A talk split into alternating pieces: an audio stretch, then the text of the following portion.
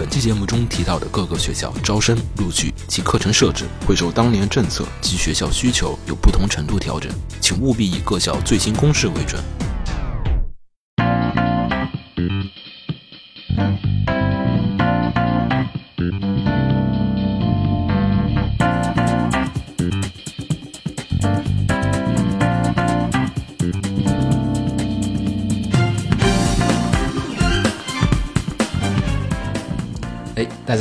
欢迎收听最新期的放映协会专题节目。嗯、我是浴火不死鸟。哦，我是黄瓜派的细碎。嗯，然后本期我们是做的这个关于学动画的专题节目。然后呢，也是之前我们一直说的，想做一个就是关于一些动画人对动画人啊，还有动画专业相关的一些这个新的板块儿，会跟大家一起聊一聊关于学动画呀，还有动画制作背后的一些这种烦恼啊，还有动画当中创作的一些就是这种尴尬的地方，我们会去聊一下这些业内会比较关注一点的一些事情。嗯，然后这就是我们的第一期，我们也是因为又到了一年的这个毕设的季节了，然后呃，好多就是学了四年动画的这个本科生也将走入社会，可能进入动画专业，也可能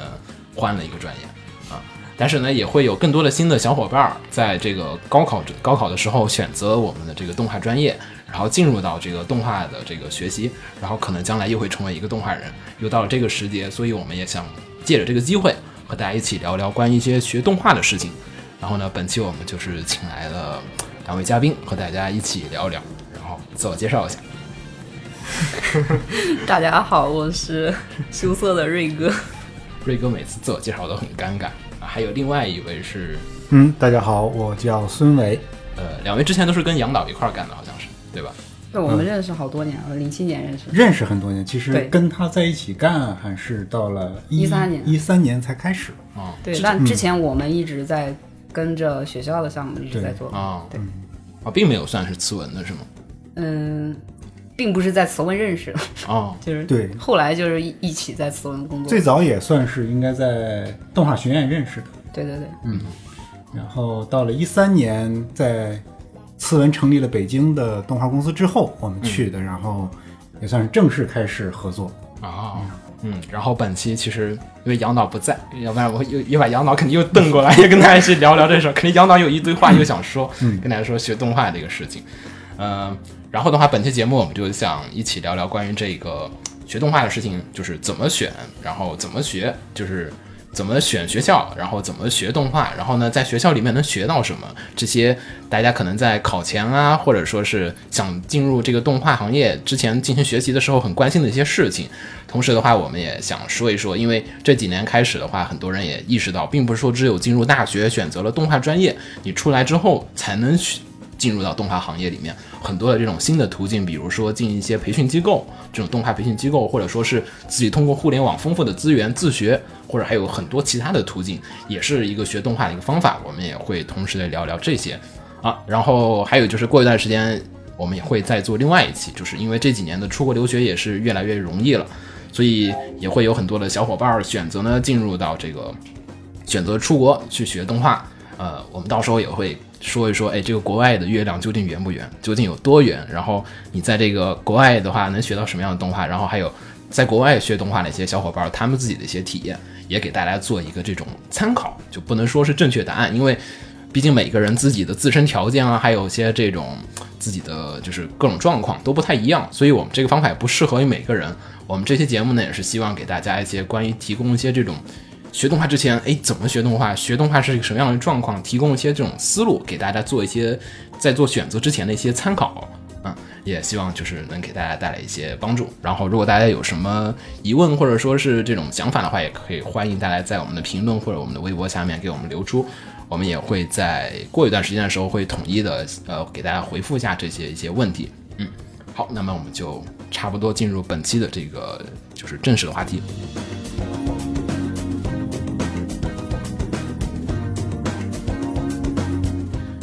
首先就先说一下这个比较常规的一种模式吧，就是高中毕业，然后高考填志愿，选择动画专业这样的一个很系统的模式。然后这一块儿，其实我们我瓜总，然后瑞哥，我们都可以先多谈谈这一块儿。然后孙老师也可以跟我们聊聊这个具体，哎，你怎么看这种事情？好的，嗯呃，那么首先我们就说一下这个报考吧，因为首先就是肯定会想着是，哎，怎么报考动画专业？就是当时我报考的时候吧，反正全国都在就是刚兴起来这种动画热，就觉得啊，进入这个行业之后，未来一定是呃，就金光闪闪的因为正是国家刚开始推这个的那几年，嗯所以吹得很大，产业园到处投资啊什么的。对对对，但实际上就是，如果是你更早的进入到这个专业，然后那那两年刚毕业的话，可能你的那个路途可能会走得很顺畅、很快，因为毕竟就是你在这个时候选择这个专业和你将来毕业之后去就业，这个可能好像就又变得对，不一样很多行业都是这样。对对对，你现在可能觉得很火，但是你不知道四年之后它会是什么样子。嗯而且那个时候有一个比较严重的问题，就是就是因为国家在在不靠谱的推它，导致很多学校为了赶这个时髦，就创办了。那个时候对对对，有一段时间就相你发现，关的那种学校，然后对，就不相干的学校啊，你发现遍地都有动画系。有些人就觉得也是受国家感召，然后可能又发现自己可能报不了最最理想的那几个学校，然后想，哎，那是不是我去个其他学校去学？然后这个也就比较麻烦了，因为有些学校它赶时髦搞了这个专业，但他其实是没有真正创办这样一个专业专业的资质的，就是说就是教师资源啊各方面都是做不到的。对我，我是觉得可能会有一部分不负不负责任的表表现吧。反正你确实有那个时候那个时间特别生你在。对你在学习的时候，可能你学到的东西能会比较片面或比较就是有局限，但是你毕业了之后，也不知道具体的行情，然后或者说你待在这个行业里面，然后能发挥什么样的作用。甚至他有些学校，他就是，嗯、为了顺应这个潮流，临时拽了个什么平面设计的老师啊之类的，就成立了一个动画系。嗯，然后进来之后教两年，发现这个行业也不行，然后就解散了。嗯，对，有好多这种就是为了招生源，然后抢生源这种加的这种，很多就是第一年开动画专业，然后你进去你是第一届动画系的学生，对我大学的时候，有人咨询我，就跑到这儿跑我这儿咨询，就说想考传媒大学动画的研究生。嗯，然后跟我说，跟我就抱怨他们那个学校动画本科超级惨。然后说他是最后一届，他后面这个专业就取消了，他前面只共一共还有两几届还是，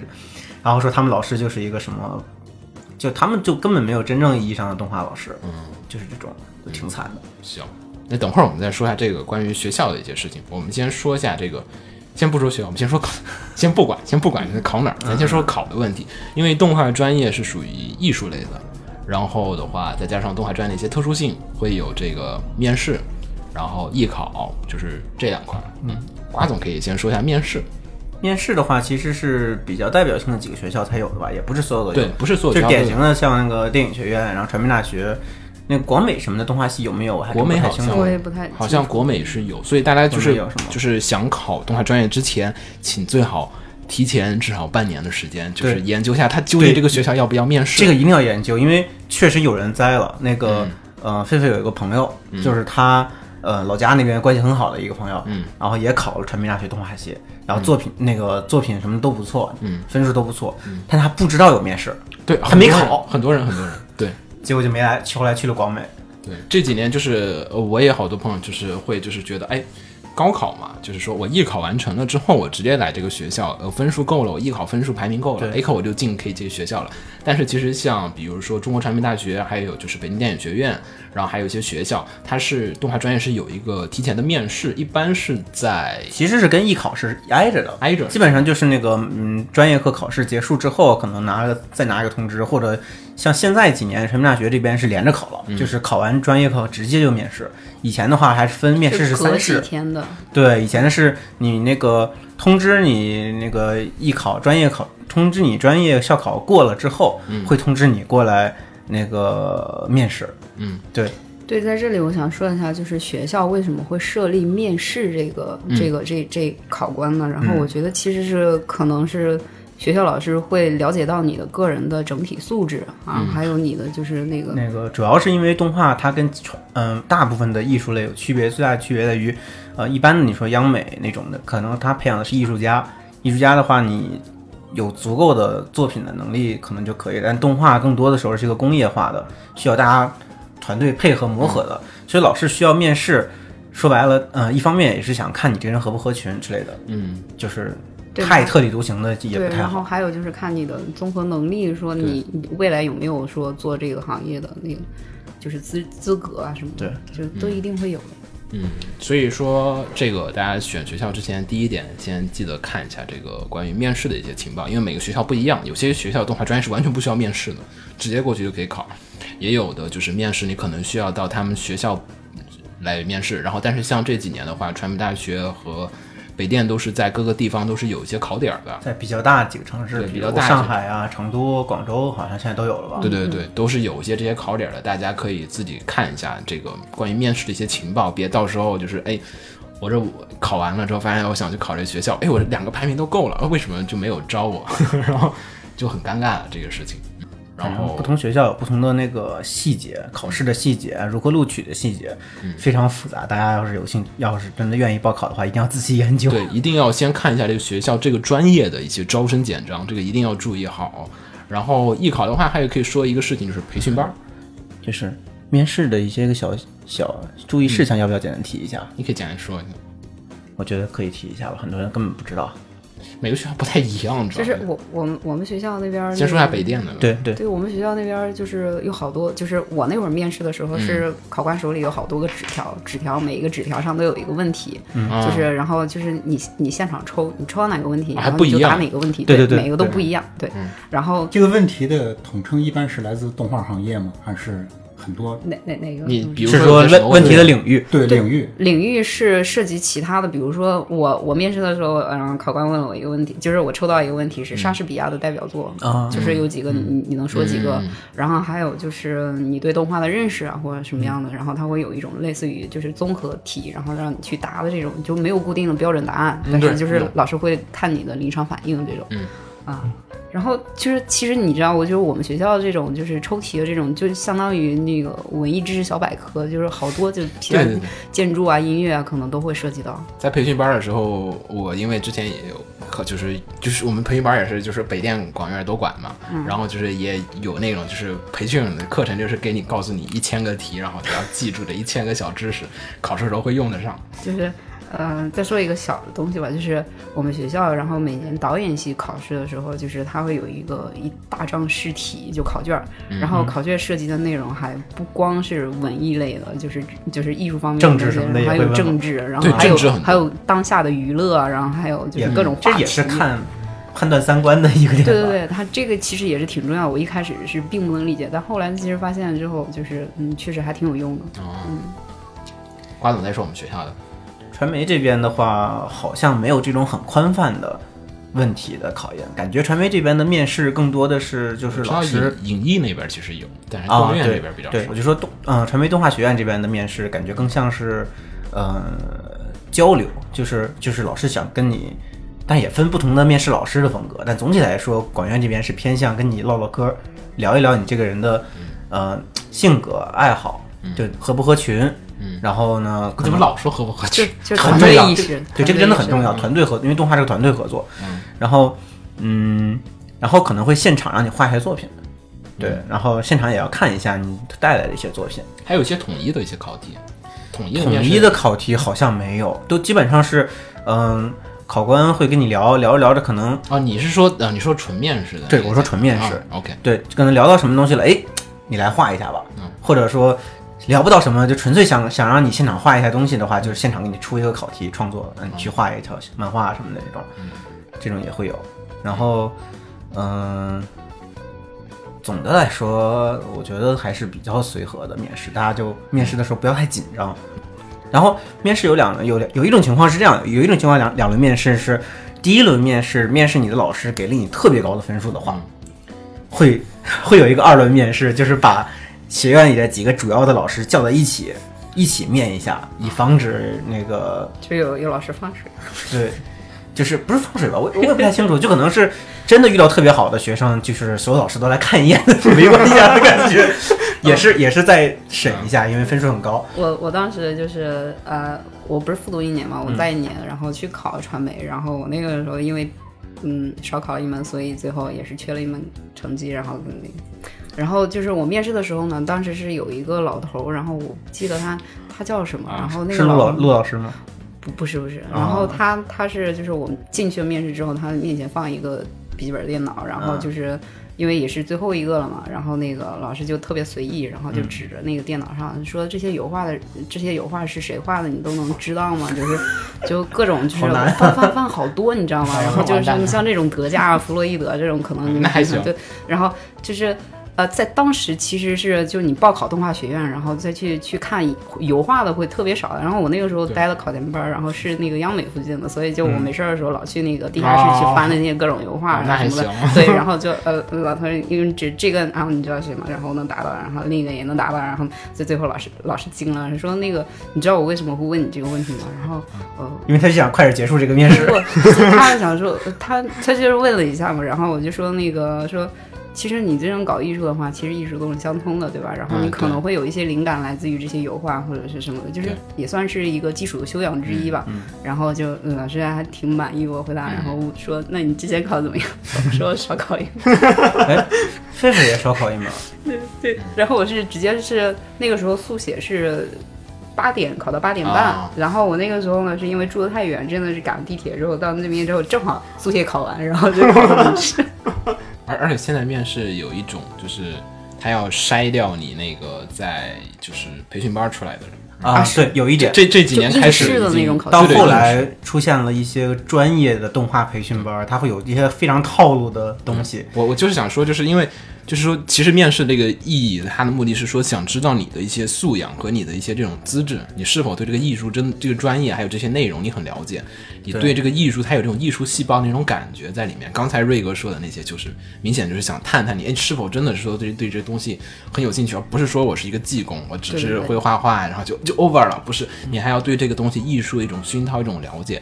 他可能是更多的是想考验的是你这一些的一些点，对，所以之前也出现过一些情况，就是有一些学生有些培训班儿主要是，嗯，那不知道是不是培训班了？培训班这种就不说了。嗯有有一些学生他准备了一些长篇大论，就是啊，就是那种那种专精套路的啊，那种我知道这个知道那个，分析一些就跟论文一样，巴拉巴拉说一大堆，嗯那种遇到有的老师钻的，就给你衍生的提一些问题，就学生就蒙圈了。对。有，但有些老师就会被忽悠住。对，因为就是这几年的培训班也会，我们当时培训班里面就是问这些，就是告诉你啊，你要知道这个，你要背这几个地方，你不用知道什么内容，你只要能说得出来就行。这种的就容易被有些老师看出来，有些老师其实很眼很尖的对，他能看出来你是真的懂这个东西，还是你在照本宣科的去讲一些东西。而且画画的面试也是有有人有那些技巧的。对，有人带的作品不是自己画的，从画室找一些大神借了一些画拿过来说这是我画的。有的时候老师就会说，其实对老师现场会让你画作品的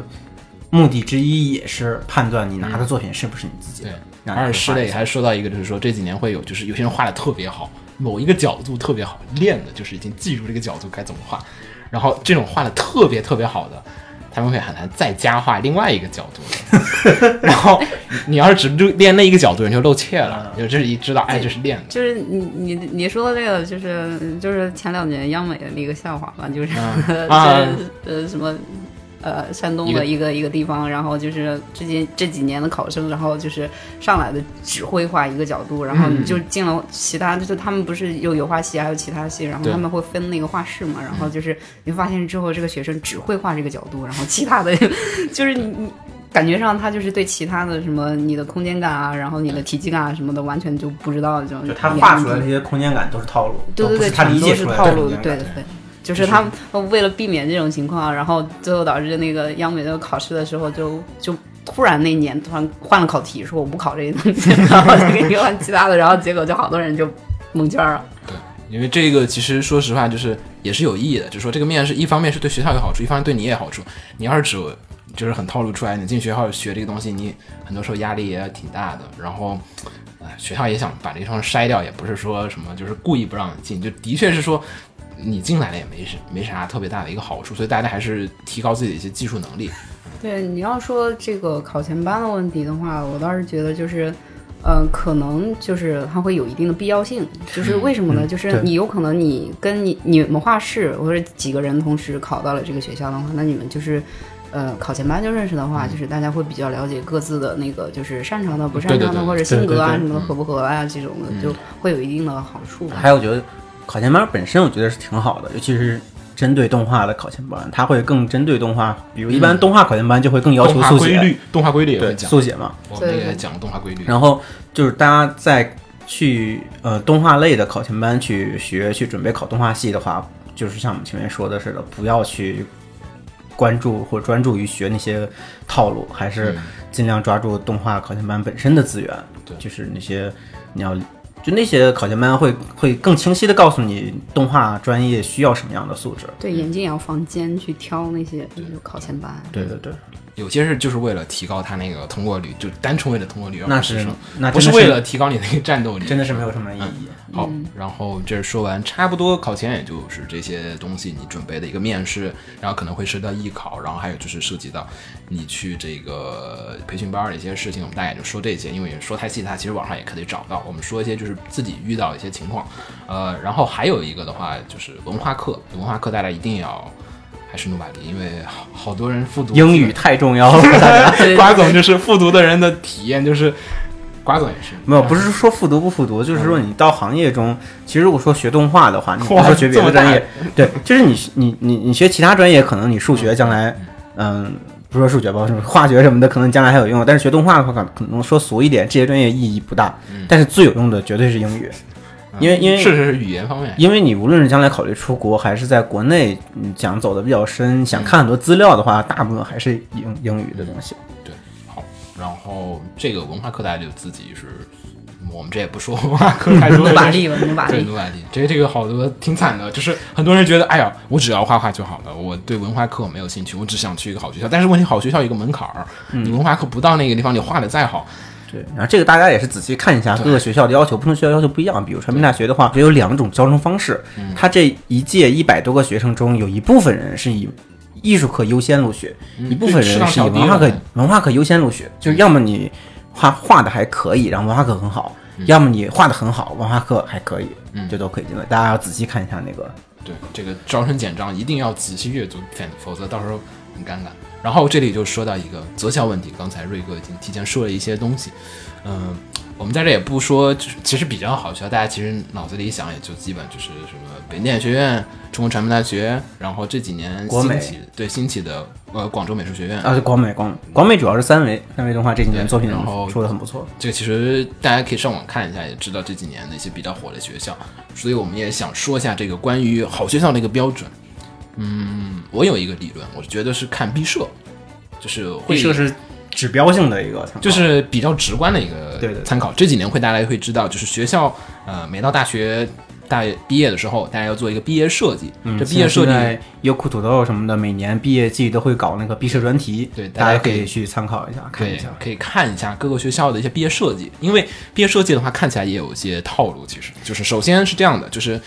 如果说这个学校有十个，比如说有十个毕设，OK，只有一个特别好，那只是说明我觉得没有什么普遍性，而是这一个人的生源特别好，那个人特别牛逼，然后所以他去哪个学校其实都画的差不多。但如果说他十个作品的一个平均水平都很好，那我觉得是这个学校的一个教育的一个真的是不错的一个状况。所以大家最好是看一个普遍的状况，而不是说因为这某一个人的片儿特别好，所以我想去那个学校。这种情况，我觉得就是稍微的就是谨慎一些。对，还有就是看毕设，一方面是看作品质量好坏，再一个也看嗯作品的类型和风格是不是你喜欢的。对，比如传媒大学、电影学院和广美三个学校的毕设风格肯定是不一样的。对，你可能也会挑，哎，我自己更想做什么样的东西，更喜欢什么样的题材风格，那可能这个学校的气氛这方面的东西或资源可能会更适合你。因为看它毕设里面的三维或者手绘比例，万一你想去手绘的，你看一下这边，就而且手绘也会有这个美式的风格的和这个日式的这种风格的。你看毕设里面的一些种类，也会大概知道这个学校的一些这种气氛大概是向哪个方向去的一个偏向。大家这个在选学校的时候，我觉得有个标准就是毕设。嗯嗯，瑞哥觉得标准有什么？对我，我当时报考学校的时候，其实是呃考电影学院。我当时考虑到整个的那个学校的其他的系别，嗯，就是因为我觉得，呃，动画你怎么说也算是电影，就是两者不分家的一个东西。然后毕竟是相对更更加专业一些的，对，就是因为我们学校除了动画系，还有导演系啊，就是管理系啊，然后表演系啊、录音系、摄影系啊，像这种，就是它会怎么讲？就是嗯，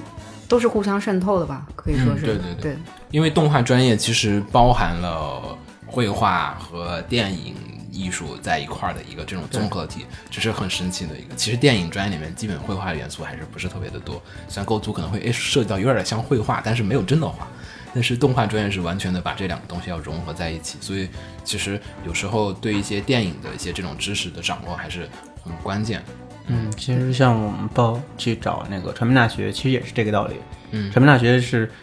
就是影视嘛，对也是比较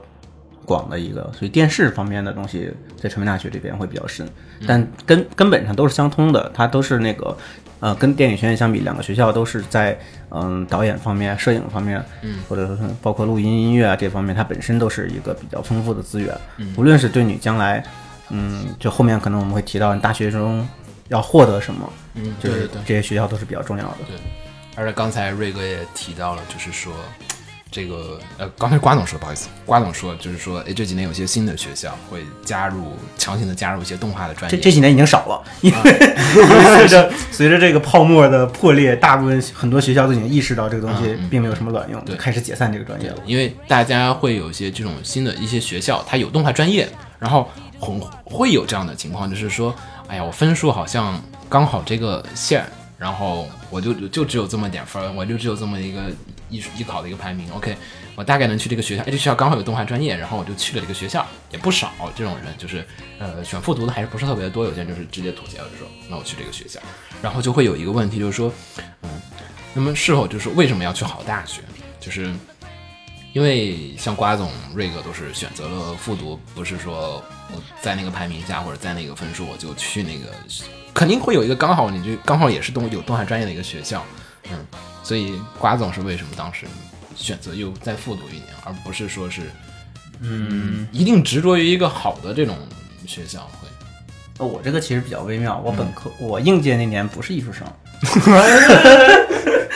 但我是小时候学了很多年画画，啊后来其实一开始家里不想让我学画画，嗯所以高中一开始是不让我转美术生的。我高二时候想学美术，哦家里不让，就是有小时候有基础，嗯但是家里是希望我作为一个培养情操的东西在，嗯，但后来嗯本科不是应届考试那年，其实考的不是很好，嗯然后河北考生的话，想去好学校也比较困难，嗯，然后后来有我妈的同事的孩子考上电影学院动画系了，然后这样，然后那个你知道吗？就大人之间讲他，他觉得挺好，你跟他讲没有用，所以我妈觉得哎好像还可以，挺好的。哦这么一个对，然后就同意我去报，再再去选择这个东西。啊，然后所以那年是压力很大的一年。但是说到你这个问题，其实是这样，就是，嗯、我当时也是，嗯、拿到这个合格合格证了，然后合格文考通知，对，但是当时嗯、也担心自己文化课不过或怎样，嗯。就反正我当时的想法就是，如果我考不上电影学院和传媒大学的动画系，那我其他学校我也不去。当时我其实其他学校我因为嗯、就是保险起见，到处都考了一堆乱七八糟的东西，对对，这这是基对本都会，，但其实最后真的到那个时候，我的感觉就是，其他学校所有的证我其实都是不想要的。就如果我这两个学校最后去不了，那我还要再复读一年，要来这两个学校。嗯，为什么？就是可能在画室，尤其是在嗯北京的动画专业的画室待了一年之后，也是相对对将来这个学校的选择，学校里面能获得什么东西有一些简单的认识了，就感觉还是嗯。怕自己去其他地方，最后四年获得不了什么，那我莫不如再耗一年时间，为了将来几年能有好的收获。嗯，对实际上最后也还还行。嗯嗯，没有再复读。瑞哥呢？呃，基本上也跟瓜总一样吧，啊就就是也是想说，就是我不知道我去了其他学校之后，四年我能学到什么，或者就是我我我在考前就一直想要做动画嘛，然后我就很明确，我就我就是想说，我就是做相关的东西以后，然后我就直接嗯嗯复读，对，基本当时我也是，嗯，即即便考其他学校，也只考了动画系。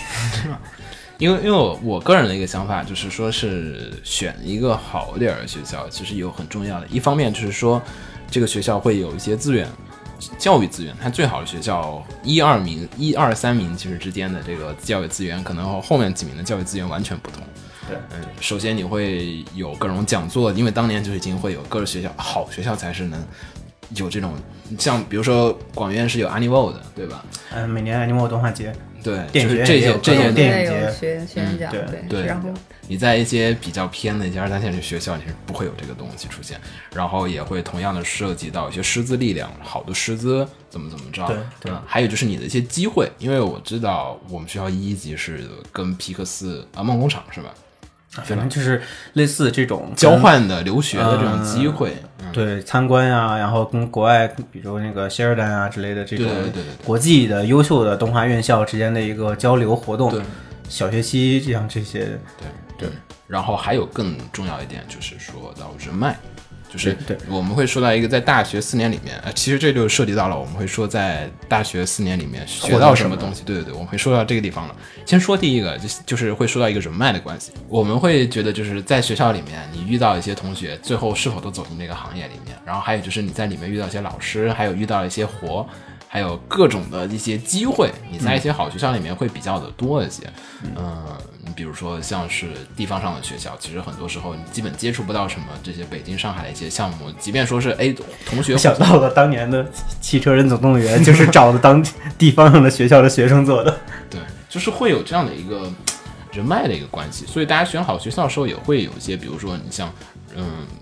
就一不小心，就是你的同学、你的校友就跟你说有一个活，哎呀，我这有一个项目呢，要不要一起来做？也会有这样的资金。你像我瓜总当时是学校里好多学校的项目，这种也算是人脉的一个关系，我觉得。嗯，对，嗯对我当时其实很多东西都是在这些项目里学的，并不是在课程里学的。那、比如当时三维这东西，我就是先做项目，项目里面边边学边做，然后才然后才学校才开了三维课。然后我那课就没有去上过，直接直接跟老师打了个招呼，说：“哎，我做了这个这个这个这个东西。”对啊，我我跟孙孙伟，然后我们也是在学校跟着学校的项目，然后才认识的。嗯嗯，对，就这个人脉部分，其实呃是一种关系网的一个建立。你可能是而且不光还回到前面所提到的那个说，嗯，那个影视类学校的一个优势，就是你的人脉不只是动画这边的人脉，对，而且然后呢，更多的是其他跟动画衍生的，嗯，就整个这个这个这个影视娱乐这个圈子相关的一些个人脉，比如你会认识。导演方面的人，你会认识编剧方面的人，你会认识音乐的呀、摄影啊各方面的人，对对你将来在整个行业内的一些发展都是互相有帮助的。嗯嗯，然后我们就说一下在大学里面学到一些东西了。嗯，动画专业四年，其实瑞哥先说吧。瑞哥觉得四年里面，大概不止四年吧？呃，我是其实我比比较特特殊一点吧，然后我算是复读了一年，然后就是复读一年之后也是考上高职，然后我是先上了两年高职，完了之后跟着学校做项目，之后又回到学校升本，然后就本科毕业，这样，然后就去了慈文，嗯，大概是一个这样的过程对。，大概可以说一下，就是学了些什么东西吧。学校里面有些什么课程？嗯，学校的话，我们大一可能跟就是本科就是就是那种呃正规的本科是一样的，就是一开始的时候都会有一些基础课，比如那个什么大学生修养啊，那个，然后素描、速写啊，然后呃，然后就基础的，嗯，然后等到下学期或者大二大三嗯的时候，会有一些陆陆续续会有一些比较专业性的课程，比如说那个呃运动规律啊，然后表演啊，然后一些软件的实际的运用啊，对这种，嗯，然后再到后面，再到后面就是比如大三大四的话，大三的课程会相对少一些，但是它会更加的深入一些，比如说那个我们会有一个是啊、动作设计啊这种，就是它是区别于运动规律的一门课程。嗯。啊、然后我觉得这一点还是蛮重要的，就是，呃，并不是说你了解了运动规律之后，然后你就能画出来一套特别好的动作这种，但毕竟你要讲故事，然后你需要你的人物有性有有有角色有性格啊这种，然后都是通过那种动作设计来体现的。感觉这个比较像李老师教的那个原画课。瓜总可以说我们学校的，你说一下我们学校四年的，传媒这边大一都差不多，教一些个这些基本每个学校都一样的英语课呀、什么的这种东西。文化基础，对，然后大作为艺术类专业，大一肯定还是要继续打一些个基本功，比如说素描、色彩、速写这些东西。然后到大二的话，就开始进入大量的专业课阶段，就、嗯然后，嗯、传媒和传媒这边跟电影学院的区别是，传媒不分那么细，像电影学院的动画系是一入学你就分成了，嗯、漫画、东艺、啊动电动、电动，然后游戏，对游戏这几个方向不说简称，好多听啊众，不知道。就是电脑动画、啊动画艺术、漫画专业。还有手绘动画，手啊，手动画艺术就是没有没有手动，动画艺术就是你说的那个对。然后然后传媒这边呢，就是简单的分成了就是动画系，那游戏系就是后来抛开了就不说了。哎我们学校还是比较特殊，就是有分一段时间，然后又合起，来，分分合合，但是这些年手绘动画跟三 D 分开，然后又合起来，又分开，就是对早些年可能一直在尝试，但是到我们这几年就基本定下来，这几年都没有变过。嗯，对，就是现在，所以现在状况就是大家都是动画系，但是动画系呢，就是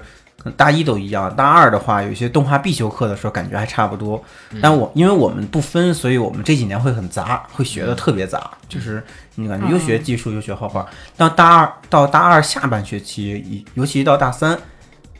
到那些个，因为我们专业课会分入门阶段和进阶阶段。入门阶段你所有都要学，你不管你自己把自己定位成什么，基本的三维你要学，基本的呃编剧什么的你都要学。就最入门你至少要懂。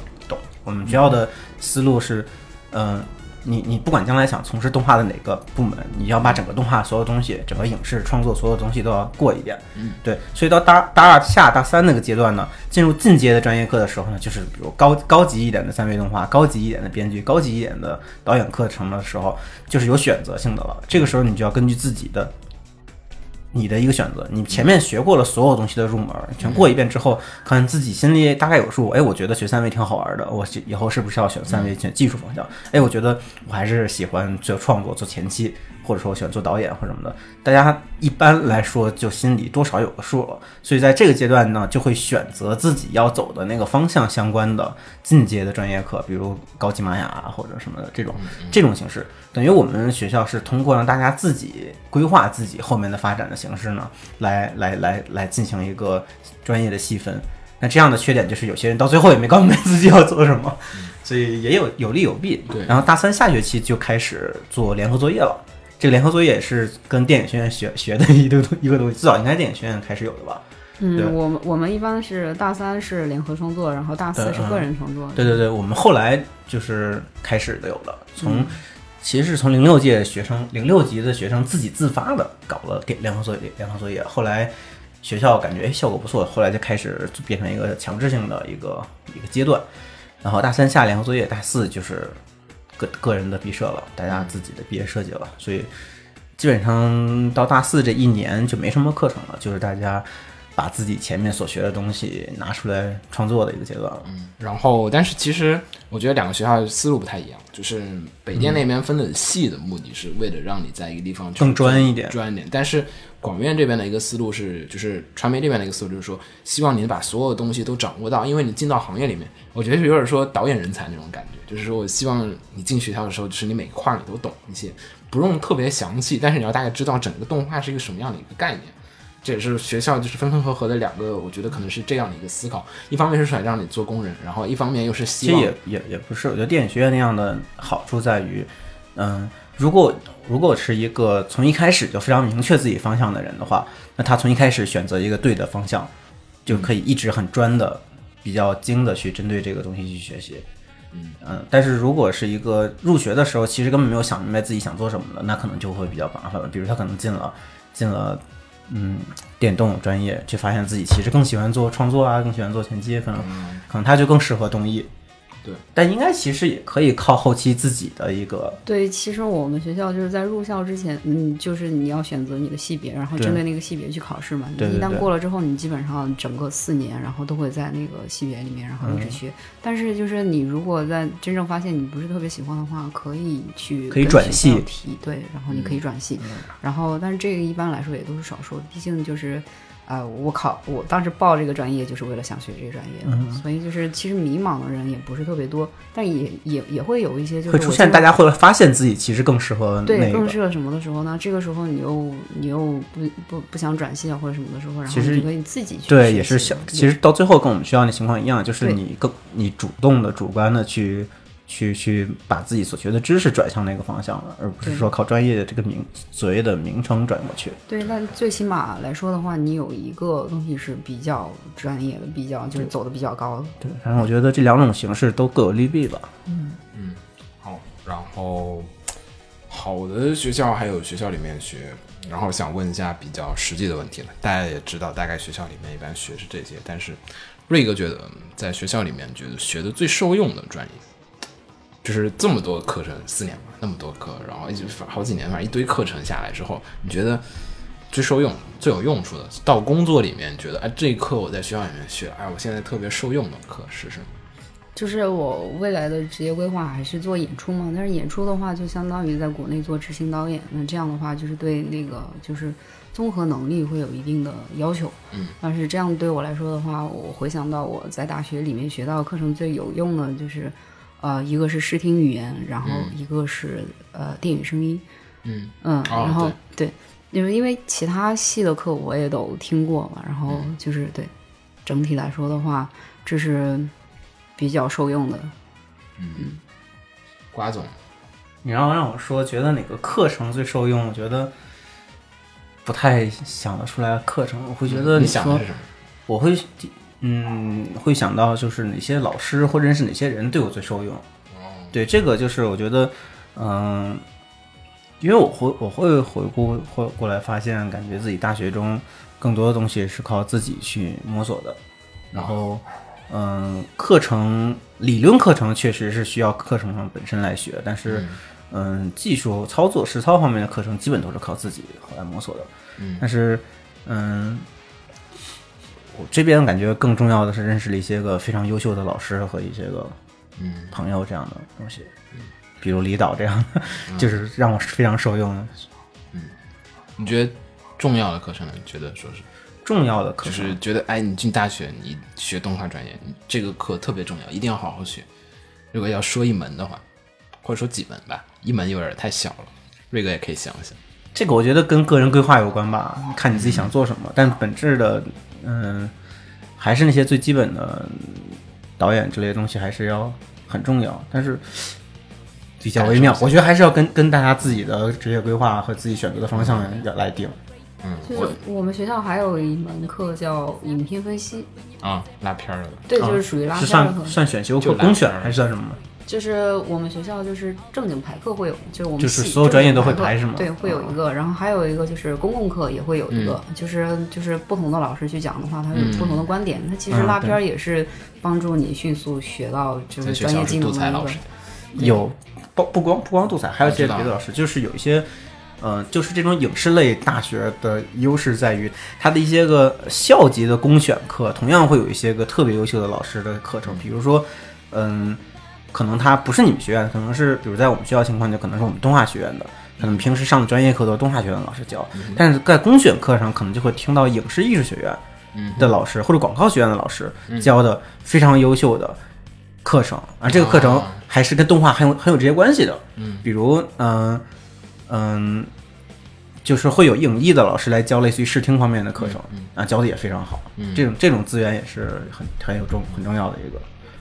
我以为我以为瓜总会说原话，并没有。动画因因为我后来并没有偏原画这个方向，嗯所以你要说 你要说这个课程对我最后受用的话，我我觉得我这么说不太合嗯适。但是我会会说原画课的老师，就李伟老师对我是最嗯，最收收获最大的一个老师。瑞哥呢？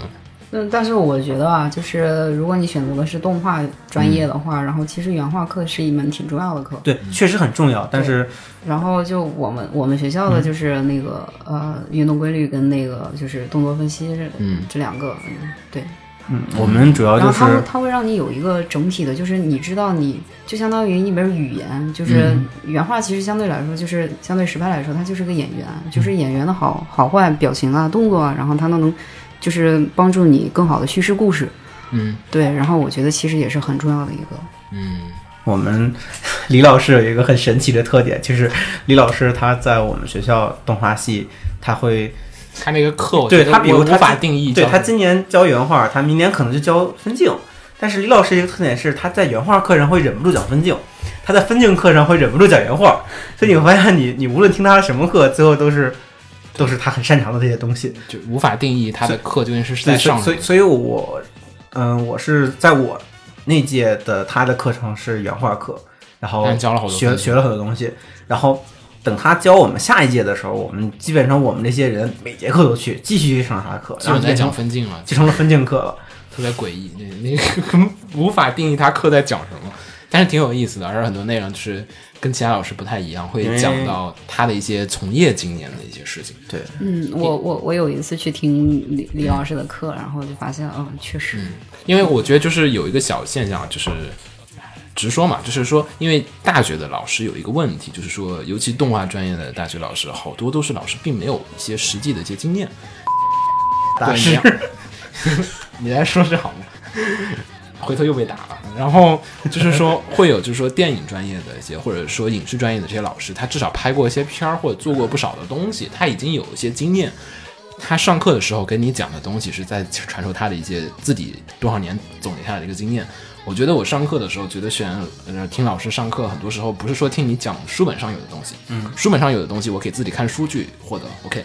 但是有一些经验上的一些东西，对，他在他经过很多年亲自在这个行业中制作东西，他摸摸索出来的很多经验，以及他他对整个这个这个行业的一些认识，对对对。嗯，包括他怎么做，他对动画这个工作的一些个理解和态度，对，所以也就是说，选看学校师资的时候，也会有一点，就是说，这个这个学校的老师们是否真的做过片儿？很多人就说理论知识没问题，可以说理论，但是如果说这老师自己并没有做过片子，很多老师可能都一两个片子已经很了不起了。其实说实话，到大学的情况下，很多老师都是实际上根本没有拍过一支完整的一支动画，或者说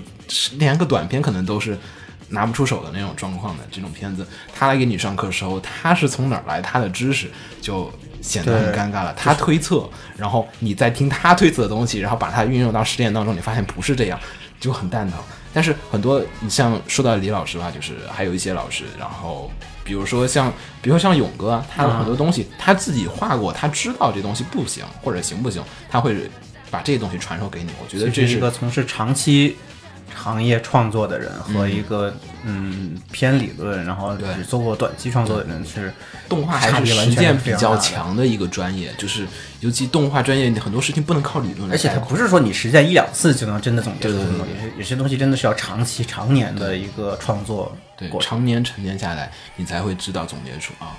所以很多时候就是上课听讲的时候，听的时候不是说听着老师跟你说，我翻开实践语言书上就已经说了一些内容，没有意义，没有用。这本书这么厚呢，哪些东西是重点？他会告诉你。上课的时候就是听老师划重点，跟你说，哎，分镜什么地方重要？你要知道透视重要，你要知道。就是很多分镜的时候，透视的地方讲的比较浅，但是其实到很多时候你才知道啊，透视是很重要的。然后李导就会在讲课的时候把这些东西全都加进去，所以会发现他的课，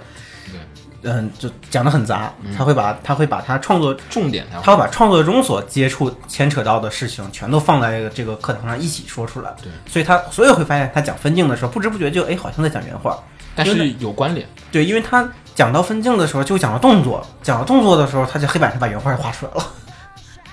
就是有他画一些重点出来，你要去掌握这些重点。比如说画画的时候，原画早很多人画原画是走形，画形比较重要。但是实际上你自己画的时候，你也就是哎很在意外形好不好看，但是其实就歪了。画原画很大一点，透视一定要准。你透视准的一个东西和你形准不准，就是是两个概念。你有时候形准，透视是错的，没有什么太大的意义。透视一旦好看了，这种东西都是只有说这个老师他真的有这些经验之后，去给你沉淀下来这些东西。你上课的时候可能很多关注的地方是在这个地方，也是我觉得上课更受用的地方。其实并不是说某个课，而是说某个老师的一些经验。他从业多少年下来之后，跟你说，你实际干活当中遇到这些东西，你是要吃亏的。你在这儿怎么怎么样，你后面你是要怎么怎么样，能让你少走弯路。他就是老司机告诉你，不能走捷径，你走捷径是要出事儿的。这个地方实打实的往这走才行。我觉得这是，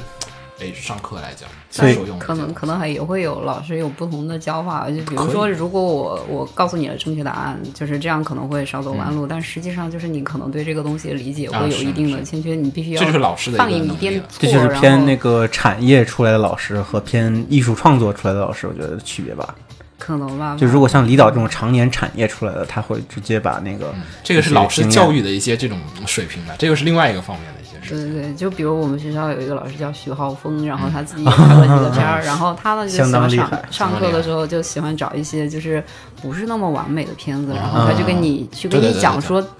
就是还有更好的处理办法，然后你会怎么样？就是你你通过这个片子，然后你可能会积累两种不同的表达方式，嗯，对，然后就其实我觉得这也是一种另一种教法。对，这也是课上大家可能学到最重要的一些东西。书本上内容，说实话，翻书就好。动画系没什么书本，你们你们有课本吗？就是视听语言什么东西，你会自己每年都翻书。有啊，有什么课本就是你看不看是另一一回事儿，是课本是有的。没有，我就说什么样的课本？就是比如呃十十二五啊十三五这种，就是各种教材，我们学校老师没有编的这种，我们会有啊有啊，我们会有只。是你不用。没根本就没发过呀。就没我们不会发就是你要老师有有书你可以去看，然后你可以你像某些老师的课是得买书的，不买书够那那个那个 那种的不提。嗯，好，然后我们再说，这段还是给剪掉。回头，呃，还有的话就是，快到哎课上完了，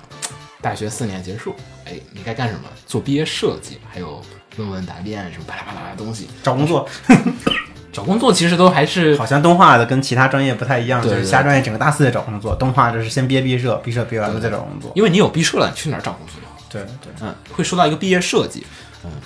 哎，这个瓜总来说，说是毕业设计是什么？给大家说。就是很多艺术类专业都有毕设的这个说法，嗯但是嗯、跟专业不同区别很大其。实很多，对，比如比如那个嗯，央美有壁画系，可能你毕设就要做一个壁画；嗯有服装系，你毕设肯定要设计几套衣服。对，那动画系，顾名思义，那毕设就要做动画。嗯哼，当然也有特例，就是这几年，包括电影学院之前有人做雕塑毕毕业，然后 有啊，莫娜莫纳的那个、啊，那莫娜那个是的对莫纳的创始人之一就是电影学院当年他毕设就是做雕塑毕业的，嗯。然后包括咱们学校那个之前嗯漫画毕业做漫画毕业的也有，嗯，对，对，虽然是动画系，但是总体来说，就是所谓的主要途径还是做动画毕设，嗯，但这个就是嗯该从何说起呢？我先说，那我来说一下，就是其实毕设并不是第一次，嗯先是大三的时候，我们学校是会先做联合作业联合作业其实都不算第一次，有些课程会让你动画是是短片，对，但是联合起来联合作业的意义就是说联合，你要体会到动，就是相当于是实习，你知道吧？就是实习，不可能说真的给你去动画公司里面去实习这个东西，因为去动画公司实习。你去实习动画就是只画动画，你去实习原画就只画原画，你并不能感觉到整个片子的一个具体的流程。学校的教育方法是想让你了解到整个动画制作的一个整个流程是什么，这也是这个毕设和这个联合作业对你带来很大的一个用处。首先呢，联合作业就是大三的时候，大家先试试水，你先找一帮你的同学，然后一起做一个片子。这时候你就需要涉及到分工，你会需要做这个地方，做这个地方有人是导演，也会开始有对动画的一个工作量的一个了解。还有就是因为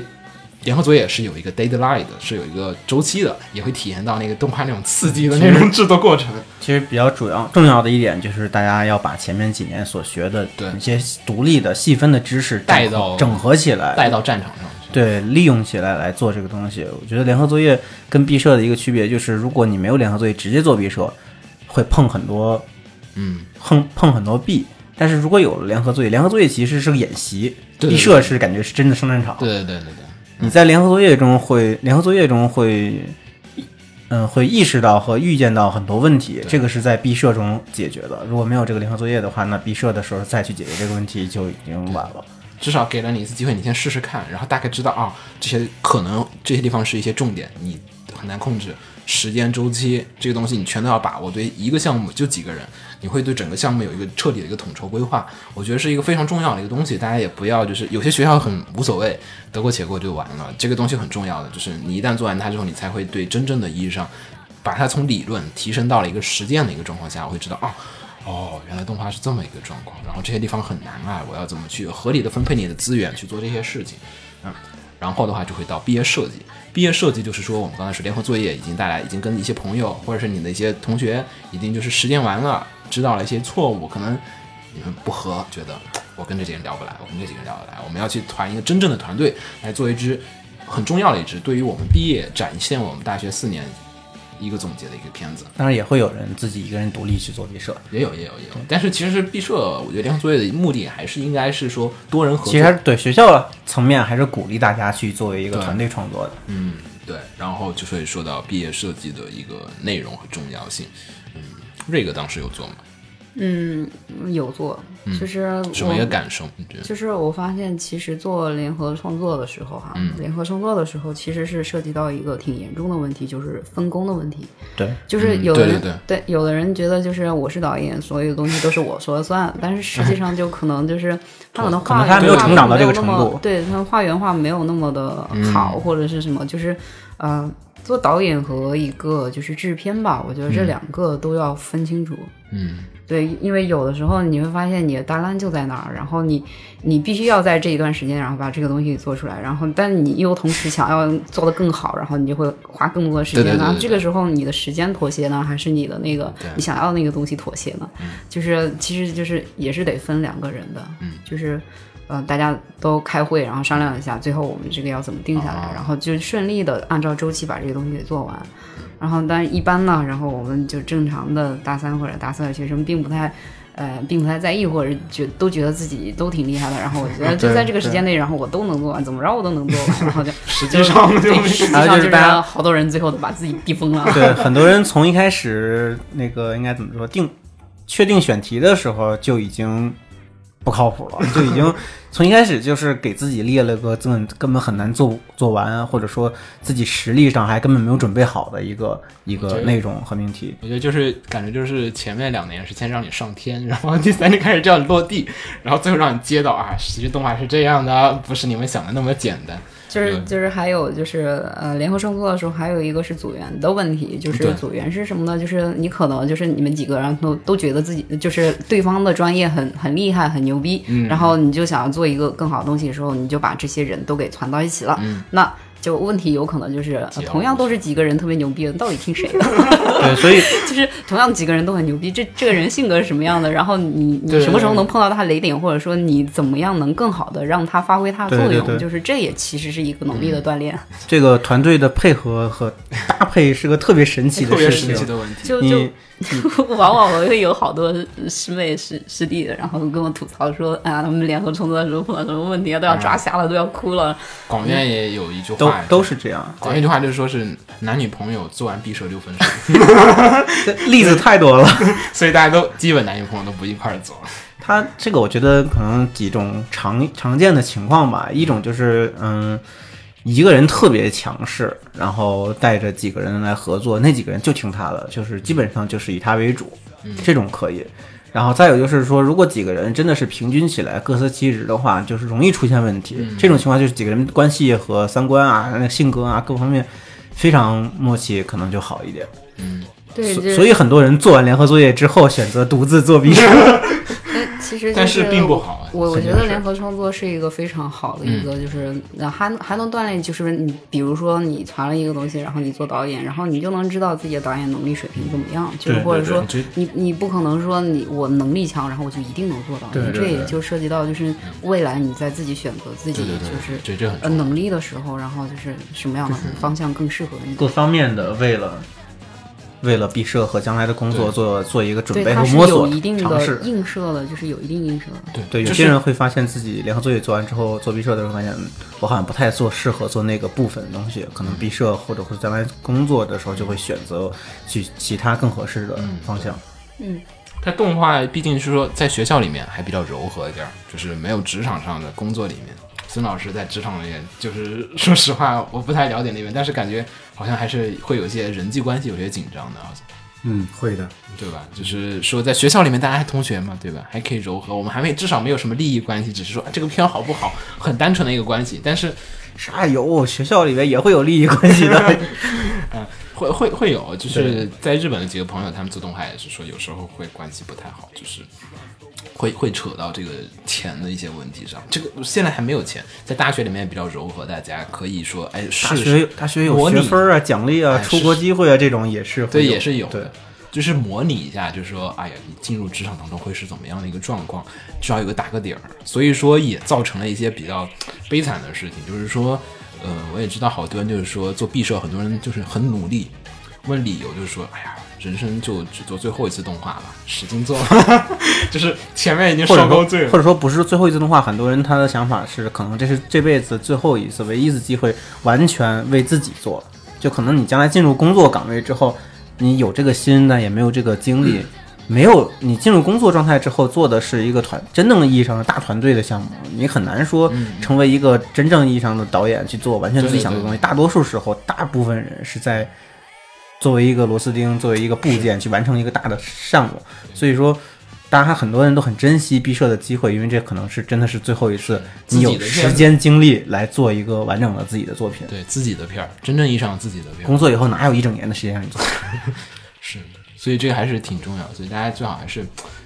考虑到这个意义和它的重要性。还有一个就是，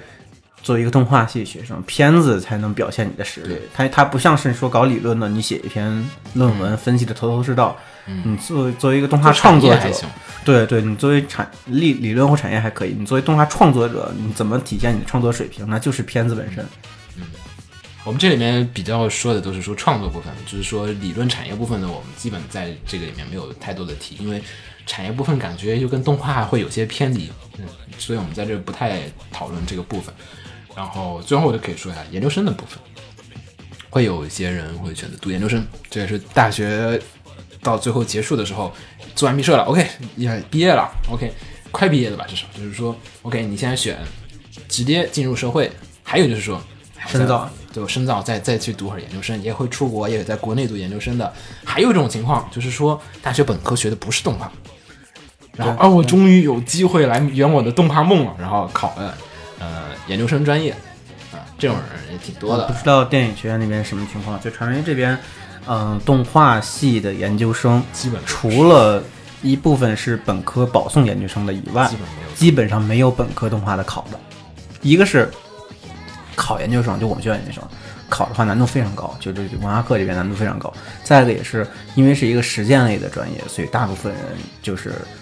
不会想继续读研，而是想直接进入行业，无论是呃直接进入行业，还是说直接去自己进行一个创作，反正就是绝大部分人不会选择去考研究生。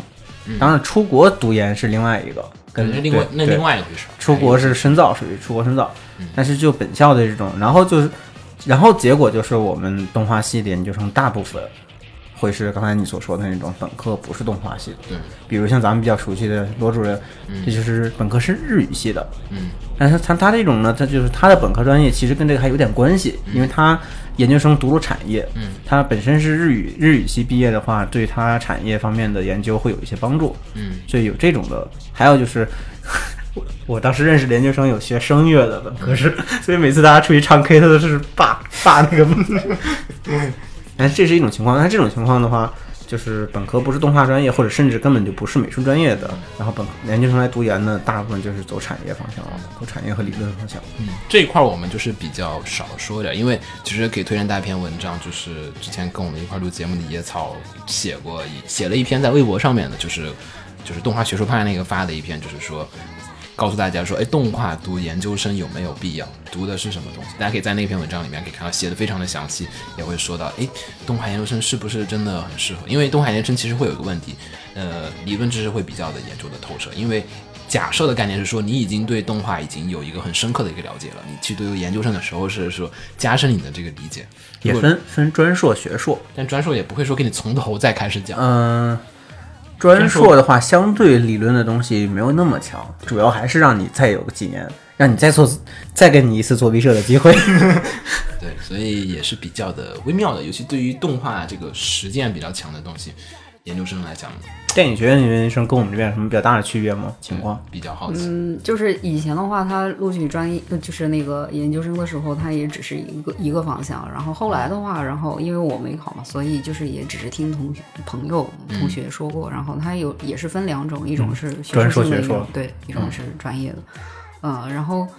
呃，还有一种是 MFA，就是呃艺术硕士。啊、然后这也是一种。对，它是好像是考研分三种，一种就是呃前两种就是比较就国家承认的，你最后有、有两本证书的那个，然后一个是毕业证，一个是那个硕士，嗯，就学位证。然后另一种 FFA 的话，它就会少一种，少什么？就是老爷老爷的那个，它少哪个来着？是学位证吗？那不就成了培训培训机构性质也也不的方式了算是，就是像工商管理硕士哦，对对 FBA 对，对他就是会会就是少一种是毕业证还是什么证，我也忘了。嗯就大家自己查，那对对 对，对不太清楚。大家可以自己查一下对。但是其实说实话，里面学的内容还是因为，哎呀，说实话，看动画研究生感觉有些微妙。好多人都是说没有动画了解知识，我认识好多动画研究生，跟他们聊动画，就是聊制作根本聊不动，就是说，哎，说到做片很很他可能。不是从产，他不是从产业里摸爬滚打过，也不是在本科系统学习过，他可能就会在有些地方比较短板吧。嗯，然后就觉得自己是研究生，然后也会有一些课程会上升高度过于高，基础理论又没办法去，又不可能更偏向一些更概念化的理论，而而缺乏一些基础的实践性的知识。嗯这这个比较微妙，大家可以看看野草写的那篇，那个挺挺受用的。我看了一会儿，就决定不读了。所以基本上，嗯，像读读那个专硕的，有些人就是为了让自己再缓几年，能再做一次毕设，再再再有一些机时间来慢慢摸索，去研究一些东西。然后学硕学硕这边呢，有些人就是，嗯、比如，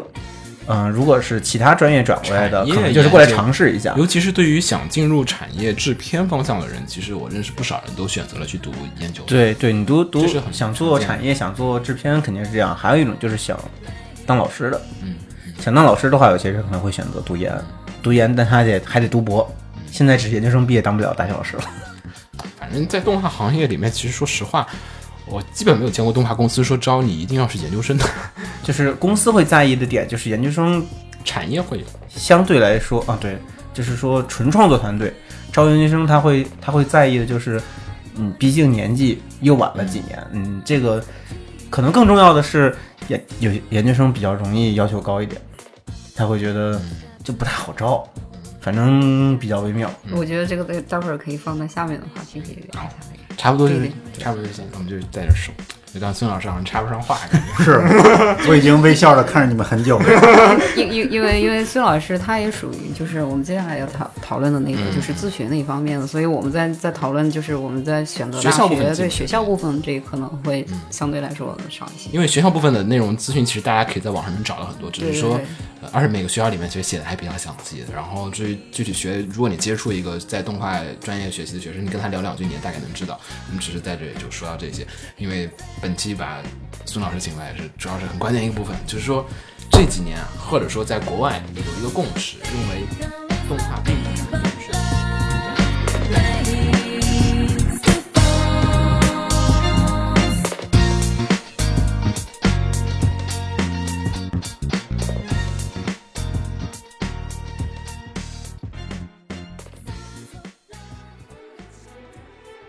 放映协会动漫电台是放映协会推出的一档半专业向的动画漫画广播节目。每期我们都会介绍不同的动画漫画相关知识，台前幕后通通包含。当然，我们的内容也不仅限于动画漫画，还包含了轻小说和 A l o K 之类的二次元相关话题。欢迎大家发送你想要收听的话题和更多的讨论到我们的官方微博或我们的官方微信。我们的官方微博和官方微信是放映协会，邪是邪恶的邪哦。